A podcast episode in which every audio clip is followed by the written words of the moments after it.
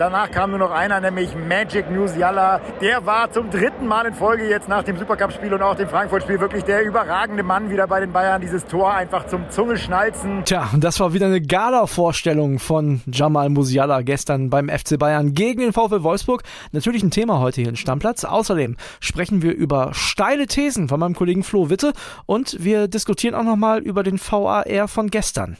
Ich bin André Albers. Stammplatz. Dein täglicher Fußballstart in den Tag. Ja, Montagmorgen. Ich freue mich über die neue Folge Stammplatz und natürlich auch wieder über dich, Flo. Schön, dass du dabei bist. Hi André, fühle mich schon richtig zu Hause hier. Ja, du bist quasi auch unser Lieblingsstammgast jetzt mittlerweile im Stammplatz. Und ich würde sagen, wir schauen mal direkt auf die Spiele von gestern. Da war ja eine richtig coole Nummer mit dabei, äh, was zumindest äh, die Tore angeht vom FC Bayern. Ne? Also man muss kein Bayern-Fan sein, um den Musiala zum Beispiel zu feiern. Also nicht nur zu feiern, ich glaube, man muss kein Bayern-Fan sein, um äh, Musiala zu lieben. Äh, was der gestern gespielt hat, und der spielt ja jetzt schon seit Wochen äh, in, in absoluter Topform, ist einfach Weltklasse, das muss man so sagen. Richtig toll. Ich habe bei Twitter mal reingeguckt, äh, das wurde weltweit gefeiert. Also in allen Sprachen äh, konnte man äh, den Musiala-Hashtag sehen. Also wer das gesehen hat, muss begeistert gewesen sein, was für ein Juwel die Bayerner da haben. Ja, und wer das auch gesehen hat, ist unser Reporter Heiko Niederer, gestern in der Allianz Arena gewesen und der hat uns eine Sprachnachricht geschickt, da hören wir jetzt mal rein. WhatsApp ab. Servus André und schöne Grüße hier direkt aus der Allianz Arena, quasi zum Schlusspfiff der Partie Bayern gegen Wolfsburg. Ja, und eigentlich können die Wolfsburger sich tatsächlich fast feiern, denn sie sind ja tatsächlich die erste Mannschaft äh, dieser Saison, die nicht von Bayern abgeschossen wurde. Nur 2 zu 0, das ist also ein vernünftiges Ergebnis aus Wolfsburger Sicht. Allerdings muss man auch ganz klar sagen, Hoffnung hier was mitzunehmen gab es für Wolfsburg genau fünf Minuten. Da gab es diesen Pfostenschuss, fast Eigentor von Alfonso Davis. Da zuckte die ganze Arena einmal kurz auf. Da hätte es mit ein bisschen Glück für die Wolfsburger 1 zu 0 stehen können. Aber danach kam nicht mehr viel. Danach kam nur noch einer, nämlich Magic Musiala. Der war zum dritten Mal in Folge jetzt nach dem Supercup-Spiel und auch dem Frankfurt-Spiel wirklich der überragende Mann wieder bei den Bayern. Dieses Tor einfach zum Zungeschnalzen. Er wird da schon fast gefällt vom Gegner, steht trotzdem auf, unwiderstehlich, guckt einmal hoch und haut den Ball ins Eck. Also das war wirklich fantastisch. Magic Musiala, diesen Jungen, ja, den werden wir jetzt in Zukunft sicherlich ganz, ganz, ganz oft in der Startelf sehen bei Bayern. Eigentlich kann Julian Nagelsmann ihn nicht mehr draußen lassen. Das macht wirklich Spaß, dem zuzugucken. Ja, und die Bayern marschieren mal wieder vorweg, auch wenn es diesmal kein Kantersieg war, sondern nur ein 2 zu 0. Aber ja, im Moment sehe ich nicht, dass da irgendein Weg an Bayern vorbeiführt, wenn es um die Meisterschaft geht. Also, ciao, ciao aus München.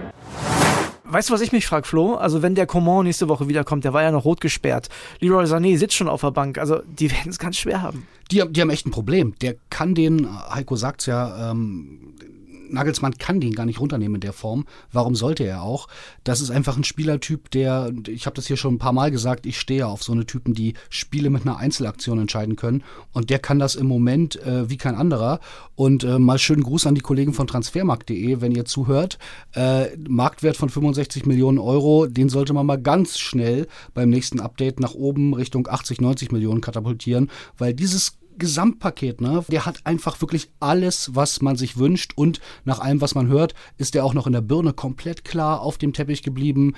Der sieht aus wie elf, wenn man den anguckt. Der kann keiner Fliege was zuleide tun. Also was will man mehr äh, für einen Spieler haben als, als Jamal Musiala? Ja, Heiko Niederer hat ja gesagt, es war jetzt kein super krass besonderes Spiel der Bayern, aber für uns hat es sich so ein bisschen so angefühlt, denn davor war gar nichts los, ne? Nee, das Beste an dem Spiel davor, Mainz gegen Union, war, dass danach die Bayern kamen. Und ich habe ja gehört, mir hat jemand geflüstert, äh, Kili hat in seinem Portugal-Urlaub kein Internet und da kann ich sagen, das ist auch ganz gut so, dass er dieses Spiel nicht gesehen hat, weil das brauchte man echt nicht. Erste 0-0 in dieser Saison, also wir jammern auch auf einem hohen Niveau, gab es bisher am ersten Spieltag noch nicht und bis heute äh, am zweiten dann auch nicht, aber es war einfach ein brutal langweiliges Spiel. Äh, ich glaube, über das Spiel brauchen wir einfach nicht länger reden. Abgehakt, bisschen bitter für Union, die hätten mit zwei Siegen starten können, wären dann äh, Bayernjäger gewesen, sind sie jetzt nicht. Dann muss man so ein Dreckspiel auch mal gewinnen, wenn man das sein will, aber äh, ansonsten glaube ich, wird auch morgen morgen über dieses Spiel keiner mehr sprechen wollen.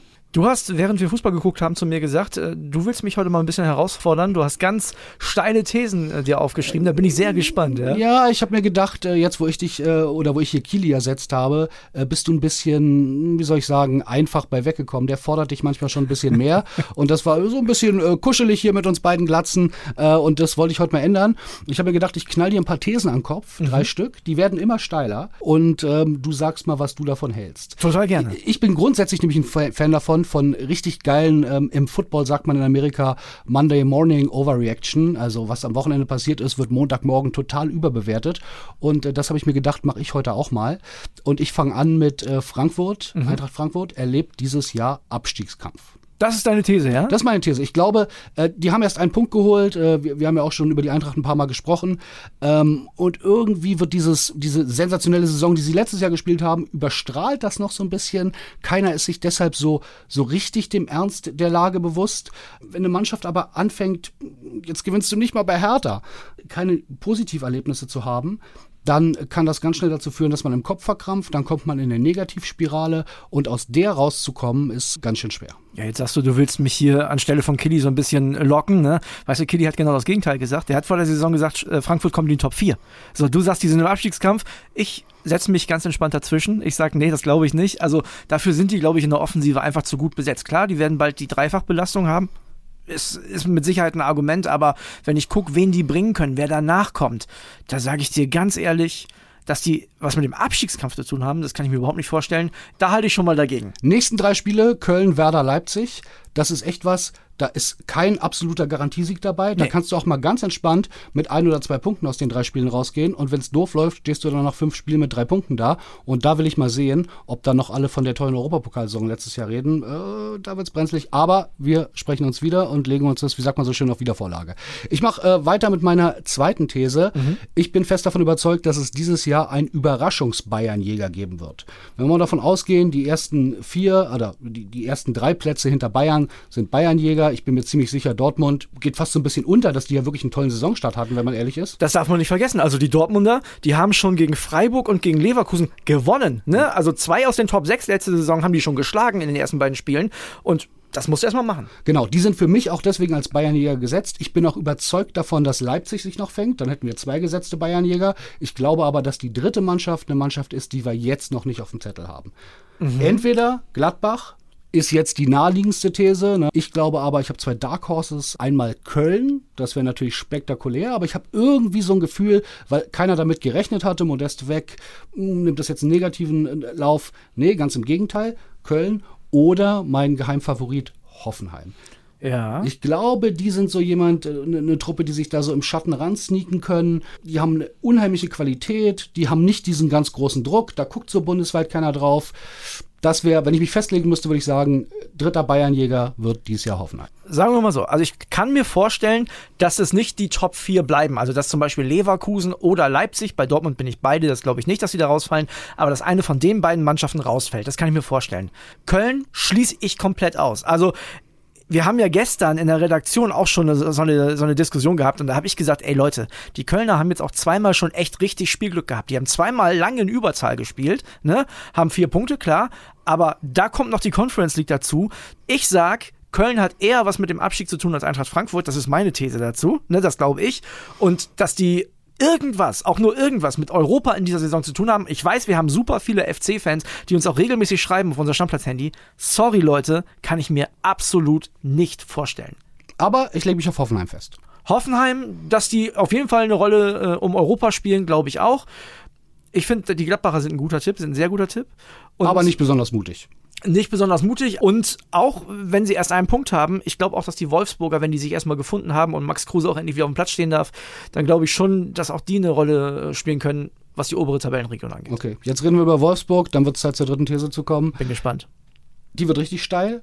Wer 20 Tore schießt dieses Jahr, holt die Torjägerkanone. Wir hatten die letzten Jahre 40, äh, 41 Tore von, von Lewandowski haben wir erlebt, sonst immer über 30. Ich glaube, dass es dieses Jahr wirklich reichen wird, 20 Tore zu machen. Wir haben keinen Dominator mehr in der Liga, also Haaland weg, Lewandowski weg, Haller, der es vielleicht hätte werden können möglicherweise, fällt leider noch länger aus, wird also keine Zeit haben, das richtig aufzuholen. Schick komplett außer Form, haben wir schon drüber gesprochen. Bei Bayern haben wir es jetzt gesehen, Musiala, klar. Drei hat er. Äh, drei hat er, aber der wird halt nicht weiter so treffen nach allem Ermessen. Und die anderen, die nehmen sich halt die Tore da gegenseitig weg bei Bayern. Darum glaube ich, dass äh, 20 Tore dieses Jahr für die Kanone reichen. Das hatten wir, äh, glaube ich, 2014 das letzte Mal. Da hat mit 19 Toren äh, Alex Meyer, Frankfurt, mhm. äh, die Torjägerkanone geholt. Und ich glaube, äh, so ein Jahr werden wir wieder erleben. Du weißt schon, Niklas Füllkrug hat schon zwei Tore, ne? Kleiner Spaß. Aber nee, das glaube ich nicht. Also Patrick Schick, der hat jetzt zweimal nicht getroffen, der wird kommen und der wird auch richtig ins Rollen kommen, weil der wird sich irgendwann allein durch die Spiele, durch die vielen Spiele sein Selbstvertrauen zurückholen, weil irgendwann platzt Selbst, der Knoten. Da muss aber das Tor treffen, um ja, Selbstvertrauen ja, das, zu bekommen. Das, das Wenn der passieren. weiter verballert, passiert das Gegenteil. Ja, aber der wird so viele Pflichtspiele machen, irgendwann platzt der Knoten, der wird immer wieder da vorne von Seoane reingestellt und der trifft auch irgendwann das Tor. Ich glaube auch, dass der Modest irgendwann anfängt zu treffen. 20 Tore, weiß ich nicht. Es werden bestimmt keine 40. Da ne, muss man kein Prophet sein, das ist ja klar. Aber ich sag mal, 25 brauchst du auf jeden Fall. Da halte ich auch dagegen. Mich würde mal interessieren, was ihr draußen äh, denkt äh, von meinen Thesen. Schreibt uns gerne dazu aufs Podcast-Handy. Die Nummer kennt ihr, findet ihr auch in den Show Notes. Ich fasse nochmal zusammen. Wir werden ähm, einen Überraschungs-Bayern-Jäger haben. Ich lege mich da auf Hoffenheim fest, auf äh, Platz 4. Zweite These ist, ähm, 20 Tore reichen für die Torjägerkanone in diesem Jahr. Und erste These ist, Eintracht Frankfurt spielt im Abstiegskampf. Ja, bin auch sehr gespannt, was ihr dazu sagt. Äh, haut eure Nachrichten raus, das wird morgen dann auf jeden Fall diskutiert. Ihr seid ja sowieso dafür bekannt, dass ihr kein Blatt vor den Mund nimmt und dass ihr euch immer dazu äußert, was wir so im Podcast von uns geben. Und äh, das hat auch der Markus gemacht. Der hat sich gemeldet und folgende Nachricht geschickt. Hi André, ich melde mich aus dem wunderschönen Wilhelmshaven vom Urlaub. Ich habe mich ja auch mal schon mal über den VAR aufgeregt. Aber jetzt muss ich einfach mal sagen, dass ich begeistert war, dass der VAR sich eingeschaltet hat im Spiel Hertha gegen Frankfurt. Diesen Elfmeter in der 90. Minute zu geben, das war schon echt hart. Und ich bin froh, dass der VAR sich eingeschaltet hat und gesagt hat, guck's dir nochmal an. Ich finde es gut, dass der Schiedsrichter seine Entscheidung revidiert hat und ich hoffe, dass jetzt eine Kultur einzieht, dass nicht jede Berührung gleich ein Elfmeter ist. VAR super gemacht, Fingerspitzengefühl gezeigt und da wollte ich einfach mal loswerden. Super Sache. Ich freue mich auf den nächsten Stammplatzfolgen. Also Flo, sag ich dir ganz ehrlich, ich weiß nicht, ob du schon mal da warst. Obwohl doch, ich weiß, du warst zumindest in der Region, denn du hast, ich glaube, Zivildienst in Emden gemacht, ne? Richtig. Aber es gibt keinen schöneren Ort, um Urlaub zu machen, als meine Heimatstadt Wilhelmshaven. Also Grüße erstmal dahin, ne? genau den richtigen Urlaubsort ausgewählt. Hört man auch schön am Wind, dass er da bei uns an der Küste ist.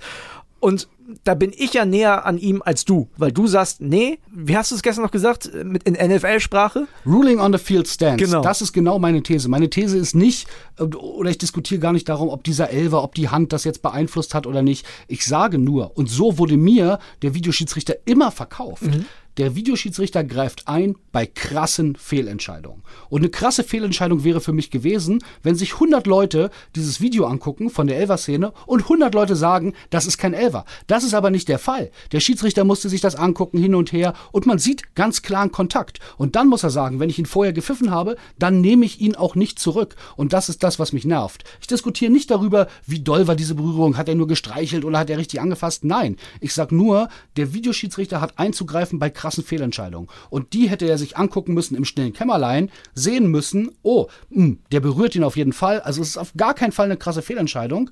Und damit Finger weg, Elver, danke, tschüss, so wie es gepfiffen wurde. Ich habe ja gestern schon gesagt, es ist schwer, diesen Elfmeter zurückzunehmen, wenn du das in Zeitlupe auch vorgespielt bekommst. Das ist dann wirklich schwer, den Elver zurückzunehmen. Aber das, was Markus sagt, und das ist natürlich auch, er spricht ja auch von Fingerspitzengefühlen und er spricht auch von, der entscheidet dieses Spiel zugunsten oder Missgunsten einer Mannschaft in der Nachspielzeit. Und das ist eine Szene, sorry, ich sag's nochmal, das ist kein Foul. Das ist kein Elfmeter. Also für mich ist das ganz klar, wirklich ganz klar kein Elfmeter. Und nur wenn man dann sagt, ja, eigentlich sieht man dann in der Zeitlupe im Standbild, dass er den, die Hand auf dem Schlappen hat, muss man den dann geben? Nee. Aber wenn man das so macht wie du, André, ja. und das kann man ja durchaus, möglicherweise kann man dieser Argumentation folgen. Aber wo kommen wir denn dahin? Dann ist dieser ganze Videoschiri, dann, dann wird das irgendwann ein noch viel größeres Nervthema, als es jetzt ist, weil der dann überall eingreifen kann. Ich habe es gestern schon mal gesagt, Coaches Challenges gibt ein äh, zusätzliches taktisches Element noch von mir ja. aus. Jeder Trainer darf einmal Protest einlegen, fertig. Aber das hätte gestern nicht. nichts geändert. Das hätte an der Situation nichts geändert, weil dann hätte es die Challenge gegeben und hätte es trotzdem. Oder er hätte keine mehr gehabt, der Trainer, weil er sie vorher schon verschwendet gehabt hätte. Und dann jetzt Elfmeter. Ja, okay. Genau, ja. darum sage ich ja. Zusätzliches taktisches Element, mehr Herausforderungen für die Trainer, fände ich gar nicht schlecht, wird wahrscheinlich nicht so kommen, weil man sich das in Deutschland nicht traut. Aber das, was du sagst mit der, mit der Challenge, mit der Trainer-Challenge, da bin ich komplett dabei. Also, da sage ich dir, das könnte ich, könnte ich sehr gut nachvollziehen und das macht das Spiel meiner Meinung nach auch deutlich spannender. Das ist ja im Tennis auch ähnlich. Irgendwann sind deine Challenges weg und wenn es dann eine Fehlentscheidung gibt, hast du Pech gehabt. Hast Pech gehabt, genau. So, und ich finde, das, das ist eine gute Maßnahme. Auch dazu gerne eine Nachricht auf unser Stammplatz-Handy. Wie würdet ihr das lösen? Was man auf jeden Fall ändern muss und zwar kurzfristig, das nervt mich seit Jahren und es war auch bei dem Bayern-Spiel wieder eine Katastrophe. Ich meine, ey, sorry, der Mané stand bei dem einen Tor ganz, ganz klar im Abseits und das dauert drei Minuten, bis Da die das fragt man sich wirklich, was die im Keller gucken. Ja, also- Netflix oder, oder die Bilder, die wir sehen. Weil wenn Sinnlos. ich und du, wir beiden Blödmänner, das sofort sehen, Richtig. dann erwartet man doch, dass ein Schiedsrichter, und da sitzen ja echte Schiedsrichter im Keller, da sitzen ja keine Fake-Schiedsrichter, die haben ja sogar, das ist Lustige, wenn das hier von euch Hörern weiß, schreibt mal eine Nachricht, warum haben die Schiedsrichter im Keller Schiri-Klamotten an? Frage ich mich immer. Finde ich total lustig. Ich glaube sogar, man sieht es immer nicht, die haben sogar äh, Fußballschuhe an. Also das wäre wirklich absurd, das weiß ich nicht, aber sie haben ein Schiri-Trikot an. Sie haben wirklich ein Schiri-Trikot an. Also, die müssen das sehen, das muss schneller funktionieren. Aber wir machen den Deckel drauf jetzt, oder? Danke, dass du es sagst. Wir machen den Deckel drauf. Das war's mit Stammplatz. Wir hören uns morgen wieder. Ciao, Macht's ciao. gut. Ciao. Stammplatz. Dein täglicher Fußballstart in den Tag.